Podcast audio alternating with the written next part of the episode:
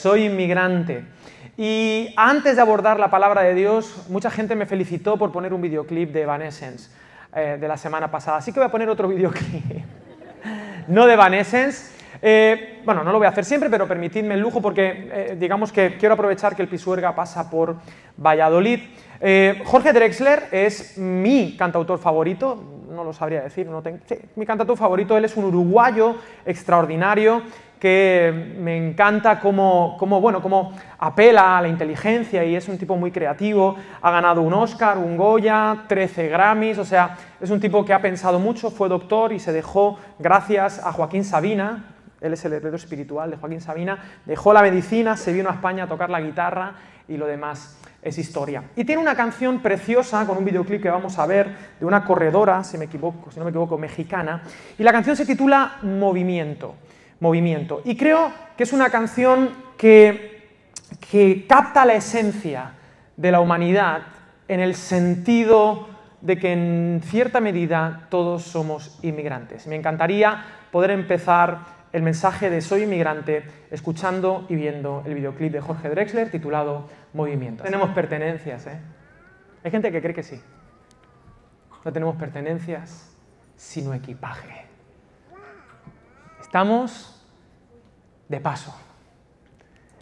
Somos transhumantes, somos hijos, nietos, bisnietos de inmigrantes. Yo no soy de aquí, pero tú tampoco. Qué bueno. Somos peregrinos de la vida, cada uno de nosotros. ¿Y por qué es importante lo que voy a decir esta mañana? Es importante porque cuando uno entiende con mayor cabalidad quién es en el Señor, puede tomar mejores decisiones, vivir mejor, vivir con mejor calidad, en el sentido más profundo de la palabra, orientarse mejor y tomar decisiones, como digo, en base a lo que uno verdaderamente es. Además, este mensaje es importante porque como cultura, en esta aldea global que nos ha tocado vivir, nuestro país cada vez es más diverso y por lo tanto más divertido. Y debido a las olas de inmigración, eh, España en un sentido precioso está cambiando de color y me gusta. Está siendo más diverso, está siendo, ah, en fin, bueno, yo tengo dos hijos gracias a eso, ¿no? Entonces, eh, eh, en fin, gloria a Dios, porque la idea de la inmigración ha sido una idea que Dios ha usado desde siempre, con un propósito. Es decir, con una misión. El movimiento es misión. Y es importante para ti y para mí por dos razones, una personal y una comunitaria. Y empiezo por la comunitaria, quizá porque por mi perfil tiro más hacia esa lectura.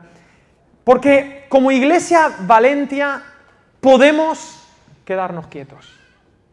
Podemos olvidar que aquí estamos para seguir en movimiento, que somos una especie en viaje, que la iglesia es cristiana, es decir, enviada. ¿Qué es lo que significa ser cristiano? Ser alguien que no para. Y me encanta esta chica que se ha hecho sus sandalias, qué, qué heroína, ¿verdad? La tipa corre y te deja atrás. Se hacía sus propias sandalias con plástico y ganó. Bueno, esa chica me recuerda a la iglesia, ¿no?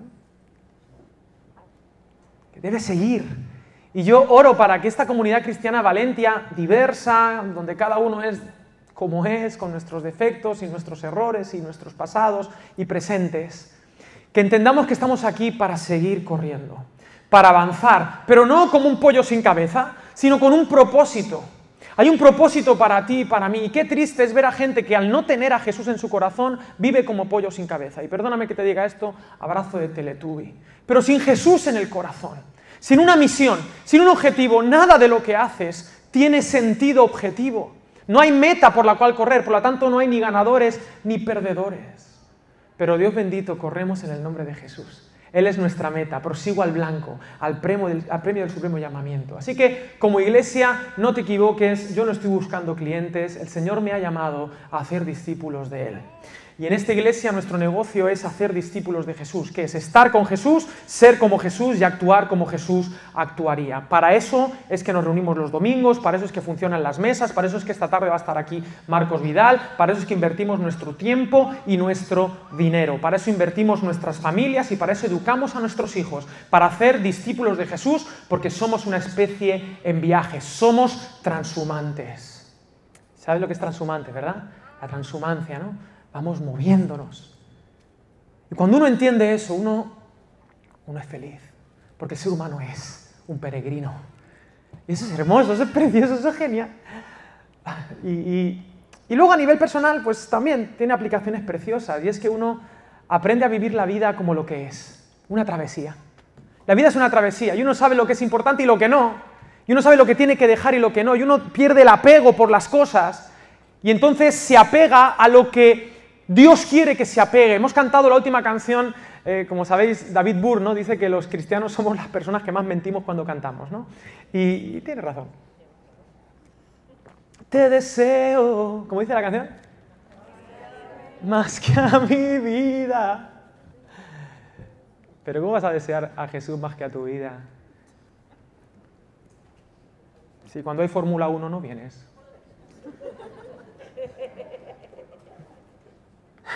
Que no pasa nada, ¿vale? O sea, que está bien, que Dios te bendiga, ¿sabes? Pero, ahora, yo lo canto, yo cuando lo canto le digo al Señor, digo, Señor, lo canto por fe.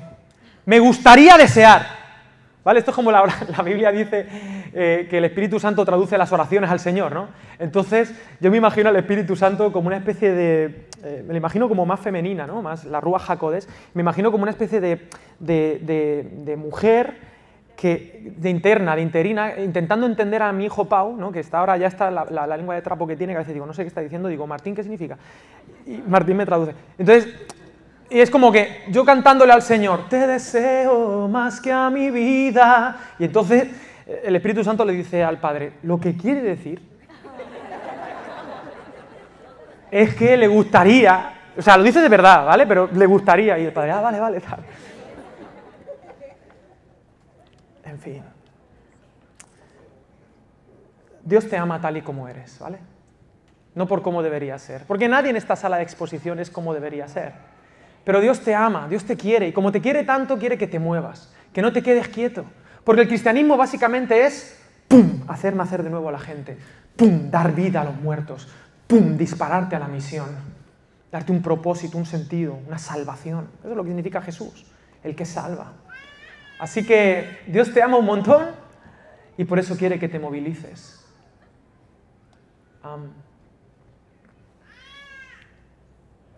sin duda el ser humano es un exiliado del Edén. No estamos en casa. ¿Entiendes esto? ¿Tú entiendes esto? No estamos en casa. Somos unos exiliados del Edén porque nosotros decidimos hacer eso. Le dijimos que no a Dios, al Rey. Y por eso las cosas no están como deberían estar. Somos exiliados del Edén. Y hay un anhelo en nuestro corazón que nos recuerda de vez en cuando, todavía no he llegado a mi casa, a la casa de mi Padre. Hay algunos versículos hermosos. Permíteme leértelos en batería. Primera de Pedro 2, 9 y 10. Pero vosotros sois linaje escogido, real sacerdocio, nación santa pueblo adquirido por Dios para que proclames las obras maravillosas de aquel que os llamó de las tinieblas a su luz admirable. Vosotros que antes no erais pueblo, ahora sois pueblo de Dios. Antes no habíais alcanzado misericordia, ahora habéis alcanzado misericordia. Pedro diciéndote quién eres, quién eres tú. Aquí hay mucha gente que no tiene papeles. ¿eh? ¿Te imaginas que entra uno de la IMI? Pero eso es una injusticia. Es injusto. Ahora diré algo acerca de esto. Filipenses 3:20. Lo leo, no sé qué versión me pilla, me he pillado la NBI. ¿por qué? En cambio, nosotros somos ciudadanos del cielo, de donde anhelamos recibir al Salvador, al Señor Jesucristo. Todos los seguidores de Jesús, entonces, somos emigrantes. Pero no debemos olvidar nuestra misión. No somos ciudadanos españoles, no somos ciudadanos argentinos, no somos ciudadanos de dónde? De donde sea. Somos ciudadanos del cielo. Eso no nos exime de responsabilidad en la tierra, pero sí me recuerda quién soy y sobre todo a quién le debo lealtad. Otro texto muy bonito, segundo de Corintios 5:20. Así que somos embajadores en nombre de Cristo, como si Dios rogase por medio de nosotros. Y esto, si no tienes a Cristo en tu corazón, escucha esto. Te ruego en el nombre de Jesús, reconcíliate con Dios. Porque tu verdadera ciudadanía no está ni en España, ni en Colombia, ni en Perú, ni en Argentina, ni en Suecia, ni en Inglaterra, ni en Francia, ni en Portugal, ni en Italia. Tu ciudadanía, si conoces a Jesús, está en el cielo. Reconcíliate con Él. Has nacido para ser un ciudadano del cielo.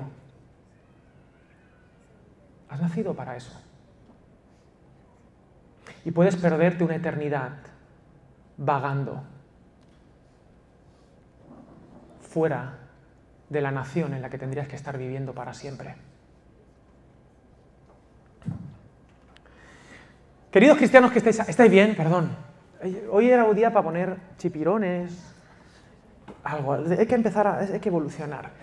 Los creyentes que estáis aquí, queridos cristianos que lleváis yo que sé cuántos años, y los jóvenes que estáis aquí, que sois muy sabidos en todo, y la gente mayor, y de todos los colores y sabores, si has aceptado a Jesús en tu corazón, perteneces a dos mundos, todos pertenecemos a dos mundos, al reino de los cielos y sí también a la sociedad. Pero cuidado, en el reino de los cielos eres ciudadano. En el momento que le dices que sí a Jesús, en la sociedad te conviertes en un inmigrante. Porque lo eres. Yo recuerdo perfectamente mi sensación en el colegio yo iba al colegio público García, Federico García Lorca. El director de ese colegio era mi padre. ¿Cuántos cristianos había en ese colegio público? Dos, mi santo padre y yo. Y yo tenía muy claro, y en aquella, en aquella época, al principio de los 90, finales de los 80, no había la cantidad de inmigrantes que habemos ahora. Éramos todos españolitos, alcireños. Cualquiera que era de Carcagente, que pueblo que está al lado, ya era forastero. Imagínate la movida. Pero yo recuerdo perfectamente con seis años que cuando yo iba al colegio, yo sabía, aunque mi padre era el director, yo aquí no soy como los demás. Yo soy un inmigrante. Y yo no tenía problema con eso, porque tenía claro una cosa, aunque yo era el raro, mi padre era el jefe.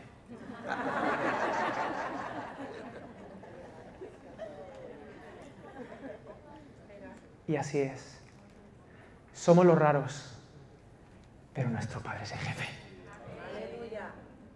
¿Entiendes esto?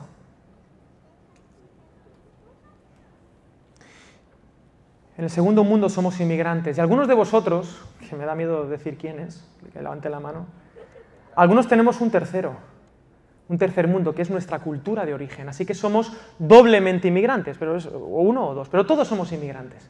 Algunos vienen de otros países, vienen aquí, son inmigrantes a nivel natural y además a nivel espiritual. Y eso tiene una serie de particularidades, pero no me voy a centrar en eso porque no es tan importante como lo que realmente nos une, que somos una especie en viaje y que vamos juntos en esto, ¿vale? Y queridos, quiero hablaros, he traído un libro, el libro de los inmigrantes. El libro de los inmigrantes es un libro extraordinario, te lo quiero presentar, mira. El libro de los inmigrantes. No sé si te habías dado cuenta de que los grandes protagonistas de este libro son todos inmigrantes. Abraham, ¿cómo empieza la misión de Dios? Con un mandato de sal de aquí y conviértete en un inmigrante. Queridos, tú eres consciente de la magia que hay en el hecho de que la misión de salvación de Dios de este mundo que está roto comienza con ordenarle a un hombre y a su familia, conviértete en un inmigrante. ¿Te has parado a pensar esto? ¿Tú has parado a pensar en la locura de Dios? Abraham el inmigrante deja tu tierra, deja tu parentela, una tierra, ni siquiera dice dónde, porque igual tú tenías claro, yo vengo para España, pero es que Abraham, vete que ya te aviso. Ya te diré yo a dónde. Y Abraham dijo, sí.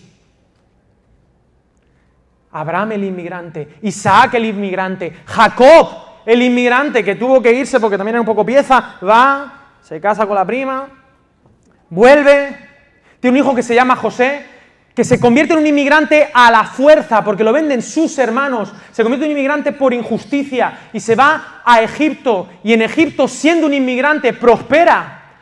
Lo pasa mal, ¿eh? Pero prospera porque entiende un principio que no me voy a adelantar para decírtelo, pero entiende el principio del inmigrante. Es decir, de ti, de mí. El principio de vida del inmigrante. Y no solamente se salva él, sino que salva a Egipto de la hambruna y hace que toda su familia emigre, porque vienen por, conocí la historia, y toda la tribu de Israel, que ya Jacob se ha cambiado el nombre, ya es Israel, vienen esos 70 o 72 y se convierten todo Israel en inmigrantes. Se quedan allí en Egipto 400 años como inmigrantes, pero claro, ya 400 años pues ya, pues ya no son inmigrantes. Y entonces viene la historia del éxodo de salvación y se vuelven a convertir en inmigrantes. Y la historia del éxodo es la historia de cómo un pueblo que casi se hace egipcio sale de la tierra y se convierte en un pueblo que durante 40 años no tiene hogar, pero tiene identidad. Y llevan 40 años yendo por el desierto y se convierten en los hebreos, es decir, los errantes.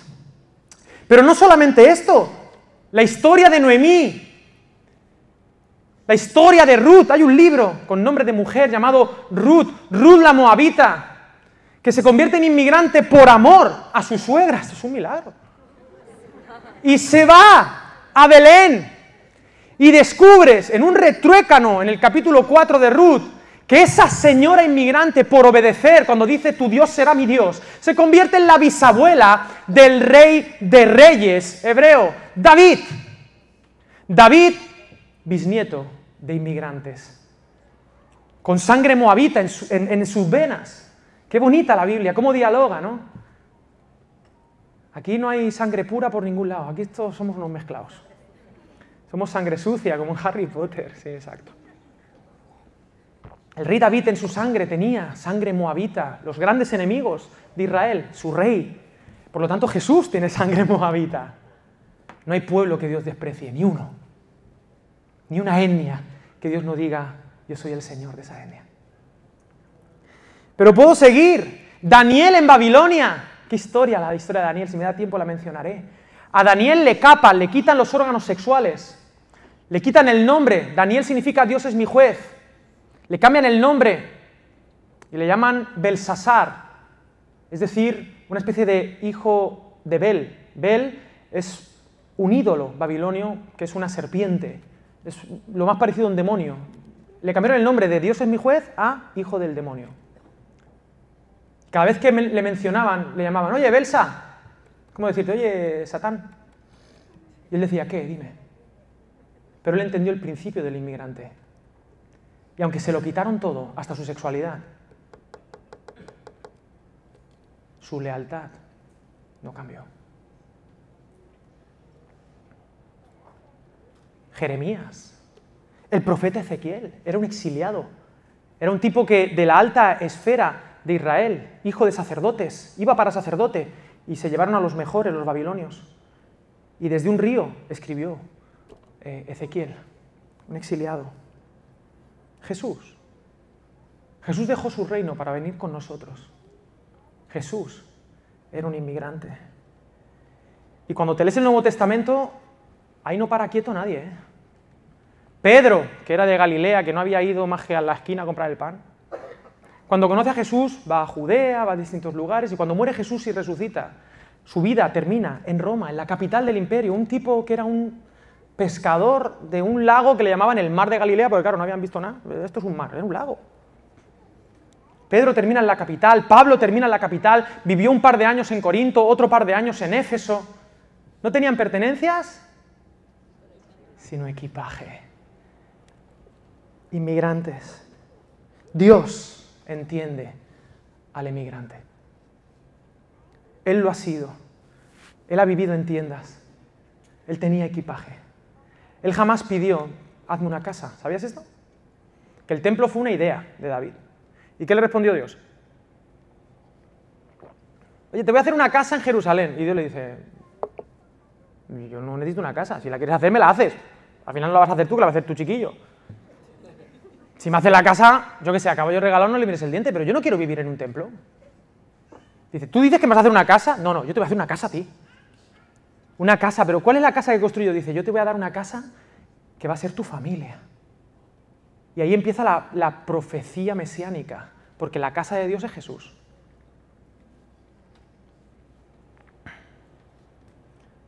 Ahora, esto de ser inmigrante como cristianos tiene dos peligros. Dos peligros. El primero, el primer peligro que como iglesia tenemos, como iglesia inmigrante tenemos, es asimilarnos, mezclarnos, perder nuestra identidad como iglesia. Por querer estar, nos convertimos en, y somos exactamente iguales, y entonces perdemos la misión. Dice Ezequiel 11:12, Sal, perdón, eh, y sabréis que yo soy Jehová, porque no habéis andado en mis estatutos ni habéis obedecido mis decretos, sino según las costumbres de las naciones que os rodean habéis hecho. Es decir, lo que nos enseña el Sermón del Monte, vosotros sois sal de la tierra, pero si la sal pierde su sabor, había una canción de un cantautor español llamado Luis Alfredo, no sé si alguno recuerda a este cantautor, esto es ya para boomers, hay gente que me está diciendo que sí y yo no voy a señalar, pero Luis Alfredo él decía, qué triste es ser llamados a ser sal de la tierra y conformarse con ser tierra. Tenemos este peligro primero, diluirse. Y queridos, somos una iglesia hermosa, ¿lo sabéis o no? Tenemos una vida cristiana hermosa, me encanta, a mí me encanta cómo se viste la gente en esta comunidad. A mí me encanta cómo hablamos, a mí me encanta cómo estamos vistiendo nuestra sala de exposición. Yo sé que hay gente que dice, es que esto no se parece a una iglesia, pero es que esto no tiene que parecer una iglesia. Esto puede parecer un gimnasio, porque lo que tú crees que es una iglesia simplemente es un aula de universidad del siglo XVI. Con bancos de madera como las universidades del siglo XVI, pero eso no es una iglesia. Para Jesús, Jesús jamás vio eso. Jesús jamás predicó desde un púlpito. La iglesia somos tú y yo. Hay cosas en las que nos podemos parecer al mundo, porque, porque somos humanos. Es normal. Y tenemos que pensar en estar sin ser. Lo que no podemos vender es nuestra lealtad. Pero sí hay un peligro de diluirnos. Diluirnos en las costumbres, en la moral, en la ética. Y ahí sí, yo tengo mis líneas rojas. No. Hay una diferencia en la toma de decisiones. Yo puedo parecerme al mundo, claro que sí, si eso es lo que hizo Jesús. ¿Qué hizo Dios? Sino parecerse a mí, en Cristo Jesús. Se contextualizó hasta las últimas consecuencias. ADN, iba al baño. ¿Tú sabes la vergüenza de Dios? Que cuando volvió al cielo Jesús, los ángeles, oye, ¿cómo es eso de ir al baño?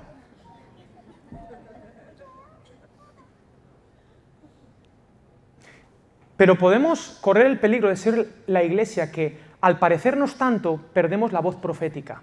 Y no seamos infantiles con esto, tío. De verdad. A, la vejez viruela. Iglesia Valentia.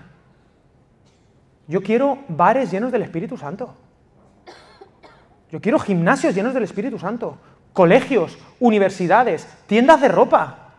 Y que nos reunamos en el nombre de Jesús allí, y donde haya dos o tres, allá hay iglesia. Y en la sala de exposición, esto parece una sala de exposición, parece, parece un teatro, parece un sitio de bodas, pero esta es la iglesia.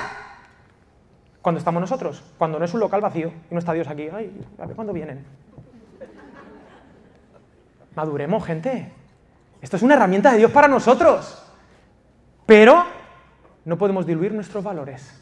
¿Entiendes lo que quiero decir? Y nuestros valores se demuestran en qué clase de padre eres, qué clase de hijo eres, qué clase de marido eres, qué clase de mujer eres, qué clase de trabajador eres, qué clase de cristiano en misión eres. Porque estamos en la corriente, pero nadamos contra corriente. Ahora, hay un segundo peligro que es retirarse, que es lo que hemos heredado de los evangélicos. Esto es en respuesta a lo que nos pasó en el modernismo en el siglo pasado. Le hemos tenido miedo a la cultura y hemos dicho, ¡bum! Nos encerramos en nosotros mismos, hablamos otro idioma, nos retiramos. Eso es una actitud, una estrategia, queridos, farisea. Una estrategia farisea de no tocar al pecador, de que no nos parezcamos en nada, ni hasta en la ropa. ¿Pero qué estás contando, tío? Hasta la manera de hablar, hola, bendiciones, hermano, la sangre de Cristo, que no sé qué. Digo, ¿qué me estás contando? y hay que predicar como si... Y, y, un cristiano es el que se viste como hace 60 años. ¿De qué estamos hablando?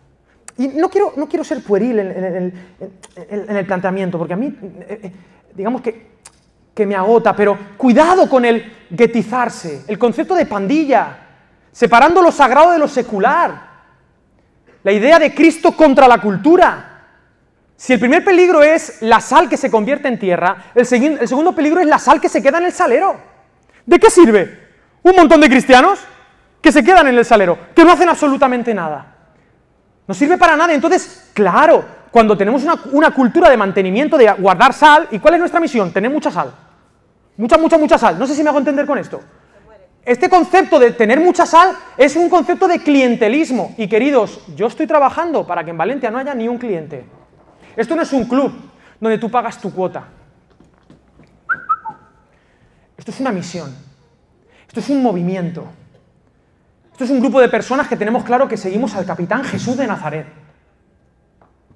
Y permitidme, hay gente que se pelea con el concepto, por ejemplo, permitidme, sí, ¿por qué no? Si soy el pastor, tengo que decirlo. El concepto del diezmo, la gente se pelea. ¿El diezmo es una cosa tan limitante? Porque el diezmo parece una cuota, pero tío, el diezmo es el mínimo. Mi vida entera está para la misión. ¿Entiendes esto? Que yo no tengo pertenencias, sino equipaje. Y en el contrarreino de Dios te obligan. Te obligan. Y tú dices, sí, amén, ni lo piensas. Ni lo piensas. Pero en el reino de Dios, donde la generosidad vital es el principio, ¿te quejas? Del IVA reducido. Y aquí estamos algunos, que no pasa nada, porque digo, el que, el que no lo hace se lo pierde. Pero estamos algunos que, que hemos dicho, Señor, ojalá me dieras más para darte más todo. Todo lo mío es tuyo, Señor. Todo lo mío. Mi tiempo es tuyo. Mi inteligencia es tuya mi fuerza es tuya, mi salud es tuya, mi enfermedad es tuya, Señor. Mis hijos son tuyos, tú me los has prestado, pero son tuyos porque un día, no estaré. Y mi trabajo es decirles, tú sabes que tu papá no soy yo. Y mi dinero, queridos, mi dinero es de mi Dios, le pertenece a Él. ¿Entiendes esto? Es de Él, porque todo lo mío es por Él y para Él. Y Él es un buen jefe es un buen Señor. Probadme en esto. Aquí estamos algunos que estamos en movimiento. Estamos en movimiento. El peligro de guetizarse, de encerrarnos, de generar una subcultura. Una subcultura donde estamos muy a gusto, donde, donde bueno, eh, eh, pues sí, aguantamos aquí hasta que el Señor venga, ¿sí o no? Hasta que el Señor venga, hay que aguantar, venga, hay que aguantar. Esto como los partidos de fútbol eh, del Valencia actualmente, que si no baja en segunda, si no baja segunda, Dios existe, ¿sabes? Seguro, ¿sabes? O sea, es un milagro. ¿Y qué te ríes, Sergio? Es la pura verdad. Cuidado con estos dos extremos, guetizarse, retirarse, el concepto de pandilla, o asimilarse, sin compromiso con la iglesia local. Me he convertido en un cristiano flotante. Hay mucha gente que se asimila tanto que ha perdido la buena costumbre de congregarse. Es decir, estamos tan ahí que ya no estamos aquí. ¿Te ha pasado eso? Eso está de moda ahora. Y está de moda y la gente se cree que eso es moderno. ¿Qué va a ser eso moderno? Eso tiene dos mil años. Eso es de cuando Roma, en Roma, tú podías ser todo, ¿Cuál es tu dios? Pues mi dios es Zeus. Ah, pues, ah, qué guay, pues mi dios es Apolo. Ah, pues puedo tener tu dios también, vale. Y era como los cromos.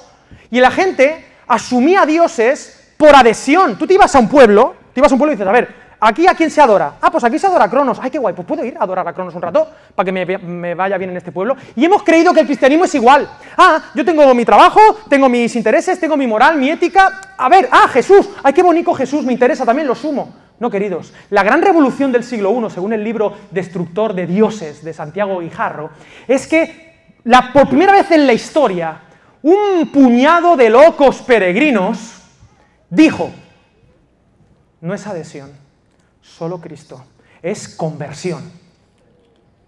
Esto no es una nueva religión, esto es ser humano.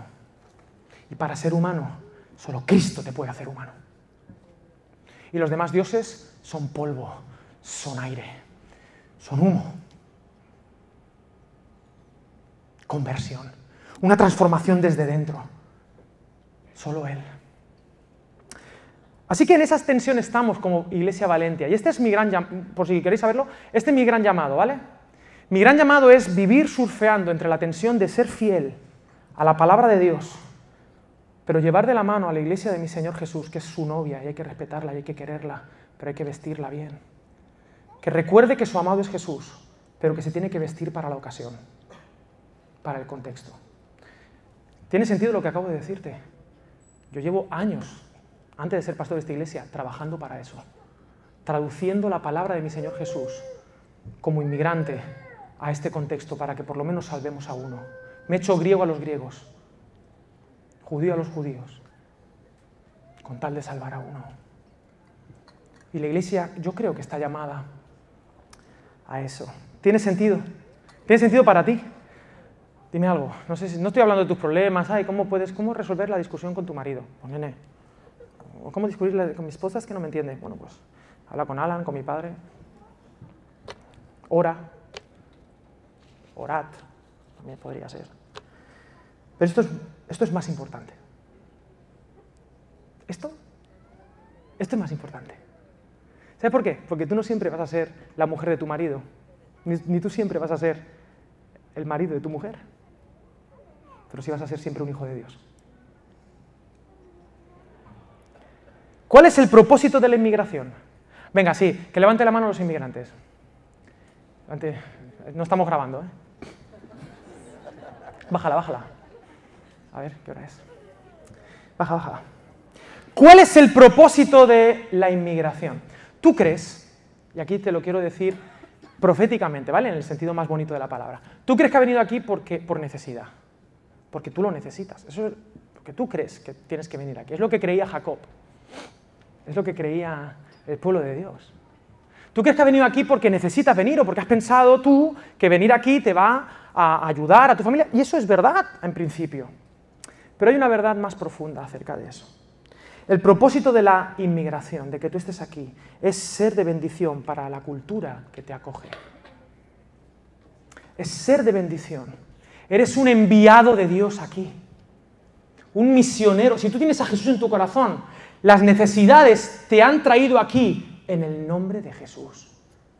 Y tú estás aquí para amar esta cultura que te acoge, para abrazarla, para entenderla, para comprenderla, para celebrarla, para disfrutarla y para nutrirla con la diferencia hermosa que tú traes. ¿Vale? Y tú me dices, Alex, ¿eso significa que tengo que hacer paella? No. Eso significa que un domingo, tenemos, ayer hicimos un asado, ¿y qué hicimos? Aprovecharnos de los argentinos. Digo, ¿para qué voy a hacer yo? Si tengo aquí unos argentinos que se la gozan oliendo a carne y que, mira, vos, dale, dale, dale, 40, 50 kilos, dátele. Y tú vas allí a ver, a ver, y siempre te dan un trocito, un pedacito, y tienen sus movidas guapas. Gloria a Dios por los argentinos. Dios los ama igual. Aquí no cabemos todos o no cabe ninguno. Ay, no está, es que no está Javi, ¿no? Que está, se ha ido a Italia, ¿no? Se ha ido a Italia, es que son todos italianos, es que lo tengo claro. ¿Me entendéis? Y que celebremos la diversidad y nos nutramos unos a otros, porque cuando te comas un plato de paella de mi madre o de Pedro, digas, ¡ole! ¡Qué buena está la paella! Y todos cabemos aquí. Dios te ha traído aquí para ser de bendición a la cultura que te acoge. Y, queridos españoles que estáis aquí, sois inmigrantes. Tú sabes por qué estás donde estás, porque Dios te está enviando a una misión para ser de bendición a la cultura que te acoge, porque tú ya no eres de esa cultura. Yo soy ciudadano del cielo. Soy ciudadano del cielo y yo soy llamado a bendecir a todo el colegio Federico García Lorca. ¿Entendéis? ¿Cuál es tu llamado? Único, intransferible. Eso es lo que quiero que sea Valencia. Un lugar donde hay un montón de gente con llamados específicos, sabiéndose inmigrantes en su lugar de trabajo. Algunas personas son inmigrantes hasta en su casa. Jeremías 29 del 4 al 7. Así ha dicho Jehová de los ejércitos, Dios de Israel, a todos los de cautividad que hice transportar de Jerusalén a Babilonia Cae Jerusalén, el momento más crítico de la fe del judaísmo. Jerusalén cae y son deportados todos en tres tandas a Babilonia, porque era una estrategia de los babilonios, heredada de los asirios o al revés.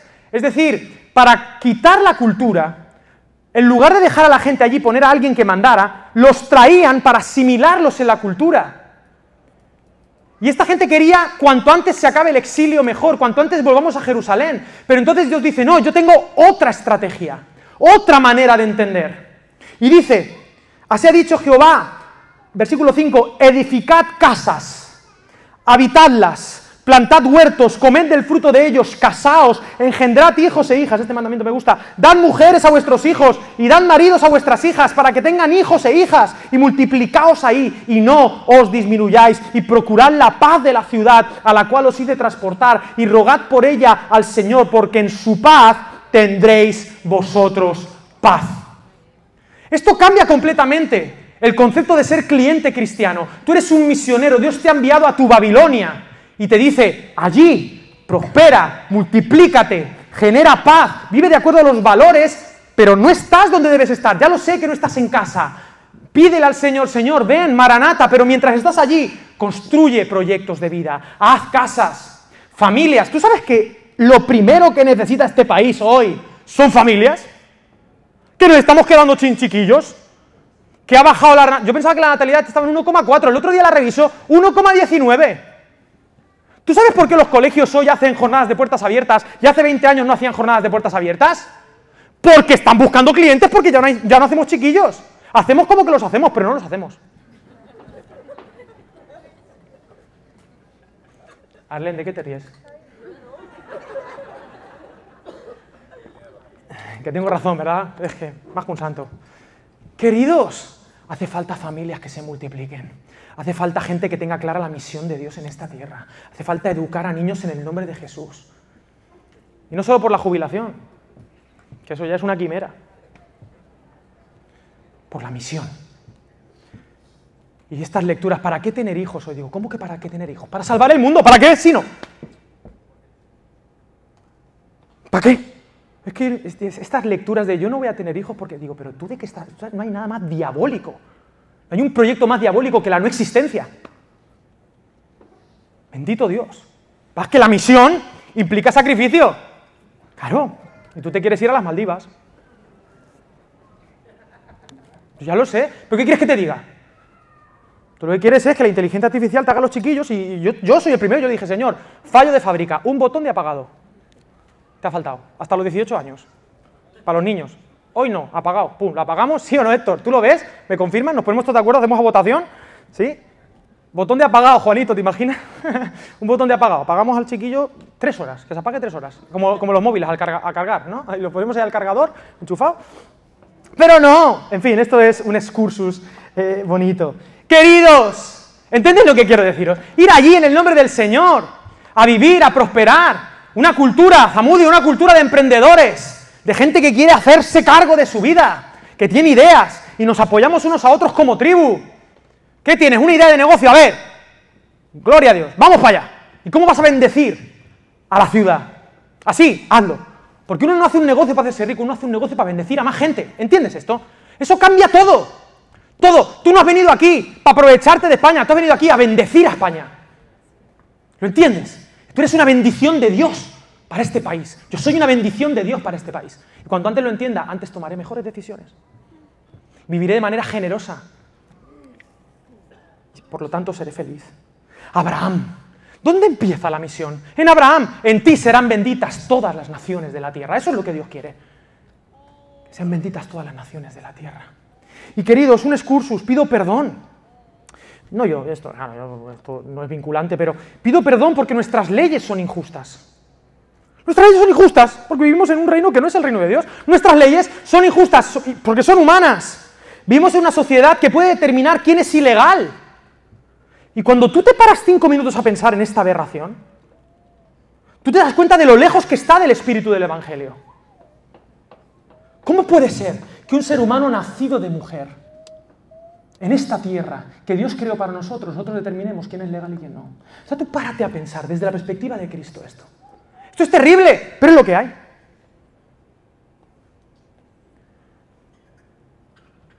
Es ilegal. Y a lo mejor puede que lo sea a los ojos del Estado. Del Estado al que pertenecemos en segundo lugar.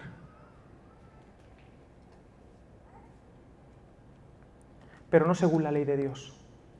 Porque todo nacido de mujer es legal en este planeta. Y como iglesia, allí hay un proyecto de Dios precioso y hermoso.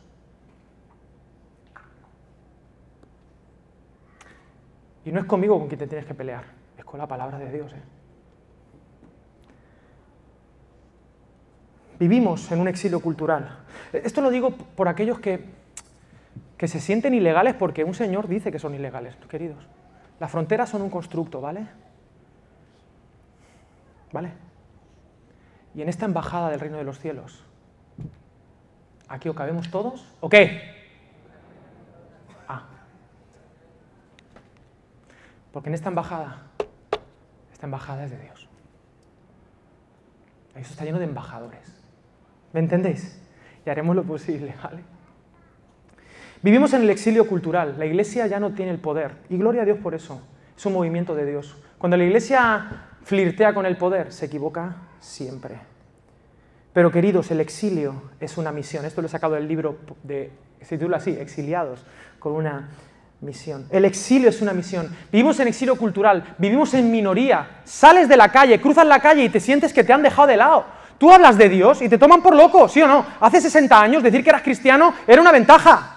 Desde que en 1960 estos teóricos, que podría decirte los nombres si quieres, pero que la liaron parda, quisieron dejar de lado a Dios y hoy en día tú juegas en desventaja intelectual. Tú dices que eres cristiano y dices, pero eh, ya mal. Porque te ven como inmigrante. La iglesia está en el exilio, pero en el exilio se desarrolla más que en ningún otro lugar. El exilio cultural es una bendición de Dios para volver a la esencia. Queridos, cuando hay exilio es porque Dios quiere trabajar con su pueblo para volver a la esencia y volverla a empoderar. Porque cuando la iglesia está con el poder humano, pierde poder. Porque olvida que su nacionalidad, que su ciudadanía viene de los cielos. Pero cuando te lo quitan todo, cuando pierdes el poder, claro, no nos queda de otra que volver a la esencia y decir, Dios mío, Señor mío. ¿Me hago entender? Sí. Claro. Gloria a Dios por eso. Amados, primera de Pedro 2, del 11 al 12, yo ruego como a extranjeros y peregrinos que os abstengáis de los deseos carnales que batallan contra el alma, manteniendo buena vuestra manera de vivir entre los gentiles, entre los que no son como vosotros, para que lo que murmuran de vosotros como de malhechores, porque estamos en el exilio, estos cristianos se querrán aprovechar, estos cristianos no son nadie, estos cristianos no tienen formación, estos cristianos vienen de fuera, estos cristianos son no sé qué, todo historias para todo lo que habla la gente no sabe lo que espera. Pero nosotros actuemos como lo que somos, ciudadanos del cielo. Lo que murmuran de vosotros como de malhechores o de bobos, ¿qué nos dicen? ¿Te han comido el cerebro? ¿No te dicen eso que te han comido el coco? Digo, el coco. El coco te tiene a ti, campeón. Atado. Pero si nos comportamos como ciudadanos, la gente glorificará a Dios en el día de su venida. Porque te tengo una noticia. Él está viniendo. ¿Tú sabías que mi rey está viniendo? Yo soy muy Robin Hood. Mi rey, el corazón de león, está viniendo. Y cuando venga, yo quiero que me vea tirando flechas. ¿Me entendéis? Jesús viene. Y con su reino, Él viene. Él viene. La iglesia está en exilio entre los paganos, estamos en movimiento. Y, vale, ya somos extranjeros, hay tres tipos o tres maneras de vivir como extranjero. ¿Estáis bien, iglesia? Tengo que hacer esta pregunta como de pit stop. ¿Estamos bien? No sé si es útil para ti, William, ¿o qué? ¿Sí? Vale. Te quiero mucho, William. Qué gran trabajo estáis haciendo. Bendiciendo mi ciudad, bendiciendo a Fafar. Gloria a Dios. Hay cristianos que se comportan como extranjeros extraños, que solo hacen que lamentarse de la sociedad, el extraño. ¿Qué hago aquí? Quiero volver a casa, que venga el Señor mañana. Pues que sí, pero nos quejamos y el ejemplo que ponía Félix Ortiz, ¿no? Él decía, como ese adolescente que viene de un país obligado por sus padres y que lo único que hace es quejarse, que va al colegio y se queja, que dice, es que aquí son diferentes. Y hay cristianos que viven así, quejándose de la sociedad, como extraños que no hacen nada, viven lamentándose, amargados de que su papá ha decidido venir aquí. Y hay cristianos que viven así. Son extranjeros mis lamentos, que no entienden que Dios les ha traído para bendecir. Está el extraño. El que más me gusta... Eh, dale, dale, a esta había que pasar, a ver, dale. El resentido, exacto, el primero es el resentido. Luego el que más me gusta es el turista. ¿Sabes el cristiano turista? ¿Tú te has ido de turismo? Tú vas a cualquier sitio de turista y claro, tú vas con tu rollo y, y lo mejor, tú no has ido, cuando tú vas de turista a un sitio, tú no has ido a un sitio. Cuando tú vas de turista, tú no has ido a ese país, tú has ido de turismo, pero eso no es ir a un país. Un país es ir aquí, aquí, ¿qué come la gente de aquí? Irte a la casa de alguien y caminar por las calles esas por ahí no vayas, vamos. ¿Me entendéis? Hay, cristianos turistas que están ahí y se van de turismo al mundo un ratito. Ah, y, lo, y, se gozan las cosas buenas, pero no hay misión. En el turismo no hay misión. Tú vas a hacer turismo no para bendecir una nación, sino para que te bendiga a ti. A ver, aquí me aprovecho de lo que sea. Turistas.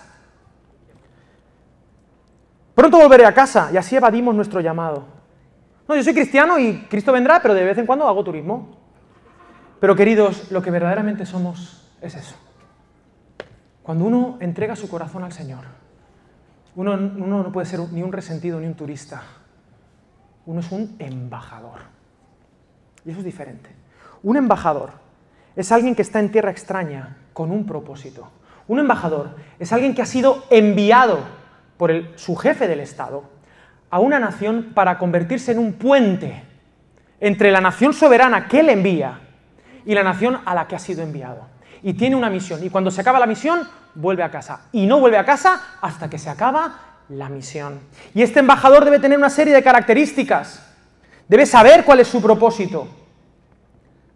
Debe ser diplomático. Debe ser intermediario. ¿Y sabes qué palabra en la Biblia significa intermediario? Sacerdote. Por eso Pedro dice que somos real sacerdocio. La gente tiene que reconciliarse con Jesús, con el único rey soberano de este planeta, a través de sus embajadores, tú y yo. Porque tú y yo vamos en el nombre de Jesús. Cuando uno vive en el nombre, es que yo no estoy aquí por mi propio nombre. Yo como embajador estoy aquí en el nombre de mi rey. Vengo a hablarte no en mi nombre, yo estoy aquí en funciones hablándote en el nombre de mi Señor, en el nombre de Jesús de Nazaret. Y cuando estoy en un lugar, un embajador debe hablar los dos idiomas, el idioma de donde viene y el idioma de la... O sea, no envíes nunca un embajador que no hable el idioma. Y hay mucha gente que habla cristianoide, pero no habla el lenguaje de este mundo. Hay iglesias locales que hablan muy bien el cristianoide, pero no hablan el idioma de este mundo. Y tenemos que aprender a contextualizarnos, sin olvidar que nuestra identidad está en la palabra de Dios, pero el cómo la articulamos, tenemos que pensar como embajadores. Y yo no quiero clientes, yo quiero embajadores, es decir, discípulos. ¿Y cómo ser embajadores? Bueno, trabajando nuestra identidad, recordando cuál es nuestra misión. Muy importante, ya, termino, recordando nuestra lealtad. ¿A quién le debes lealtad tú? Porque el embajador no vive en su país, pero sabe. Sabe cuando hay una guerra de qué lado se tiene que poner.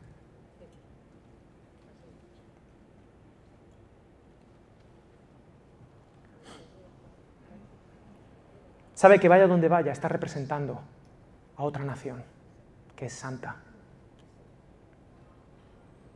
Nuestra lealtad, nuestra vocación, nuestra lealtad es Jesús y nuestra vocación está en este mundo.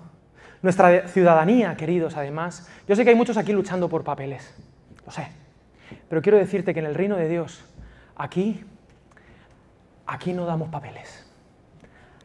Aquí te decimos, ¿tú quieres entrar en el reino de Dios? Aquí vas a ser hijo de Dios por nacimiento. Aquí vas a nacer de nuevo.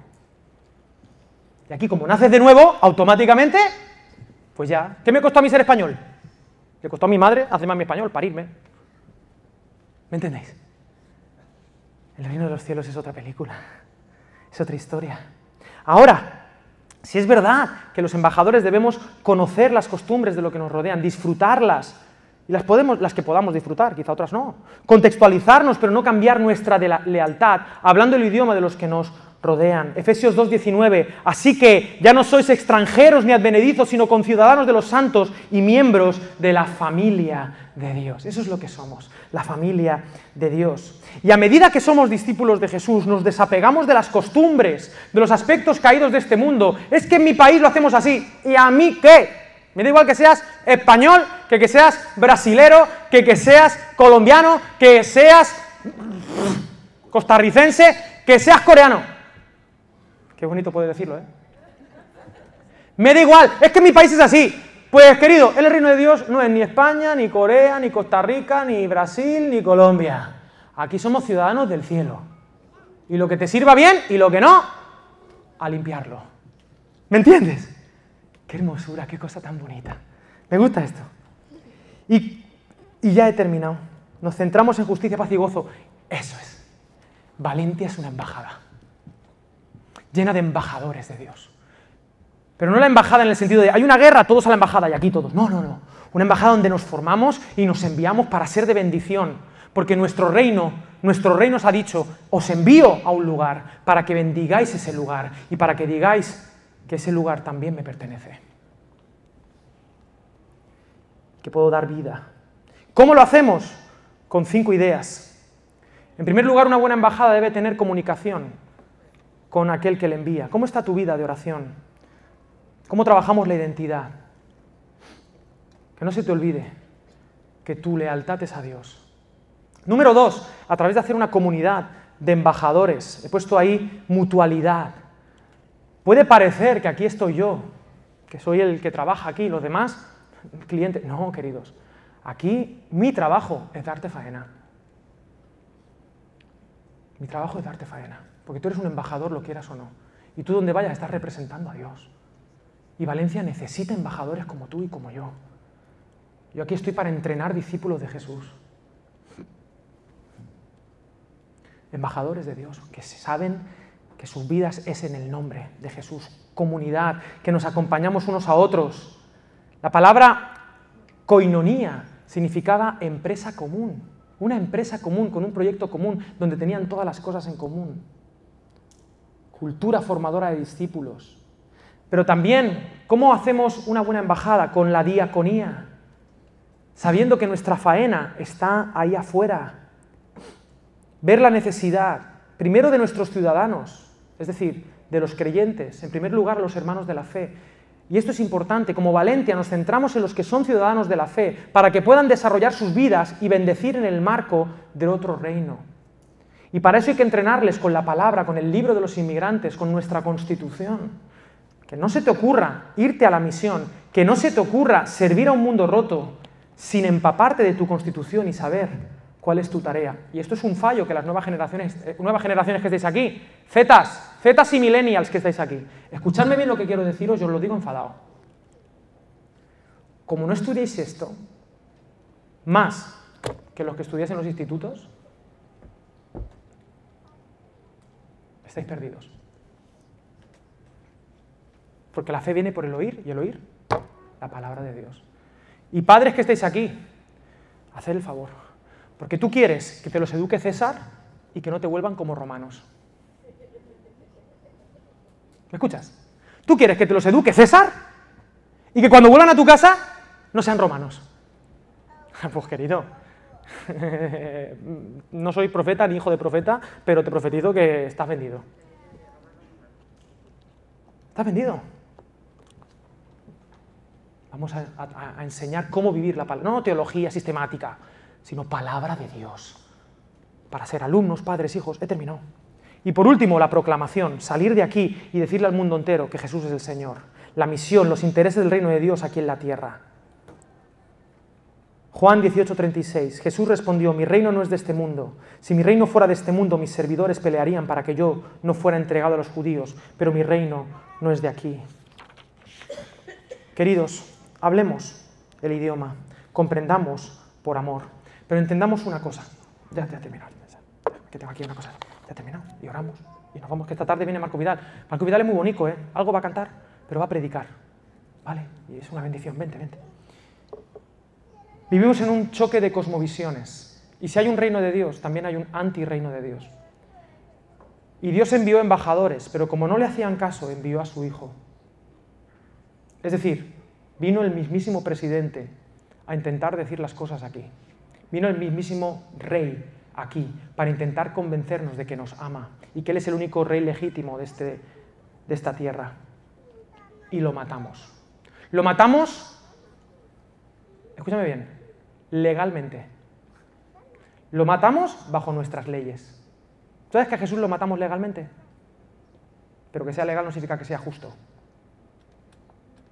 Pero aún así, Él murió por nosotros y era parte de su proyecto. Él se convirtió en un exiliado del cielo y vino aquí y nosotros en lugar de arrodillarnos a sus pies como rey y como señor, le escupimos en la cara y lo crucificamos legalmente, bajo la ley. Pero resucitó para mostrarnos un reino mejor, que supera el de las leyes de este mundo, y nos motiva a formar parte de él, comunicando nuestro reino. Nuestro reino no tiene fronteras. Solo hay una frontera del reino de Dios, que es la voluntad humana. La voluntad humana es la frontera del reino de los cielos. Cada vez que te encuentras con alguien que todavía no ha rendido su corazón al Señor, tú tienes que saber, esa persona es la frontera del reino de los cielos, pero le pertenece a Dios. Esa persona es de Jesús, todavía no lo sabe. Y en nuestras leyes, nosotros jamás forzamos a nadie a entrar al reino de los cielos. Lo tiene que decidir, tiene que tomar un paso de confianza y decir por su propia voluntad, Jesús es mi rey. La única frontera del reino de los cielos es la voluntad libre del ser humano. Y tú eres un embajador para ampliar el reino de los cielos a través de la voluntad humana. Que el Señor te envíe a la misión como embajador.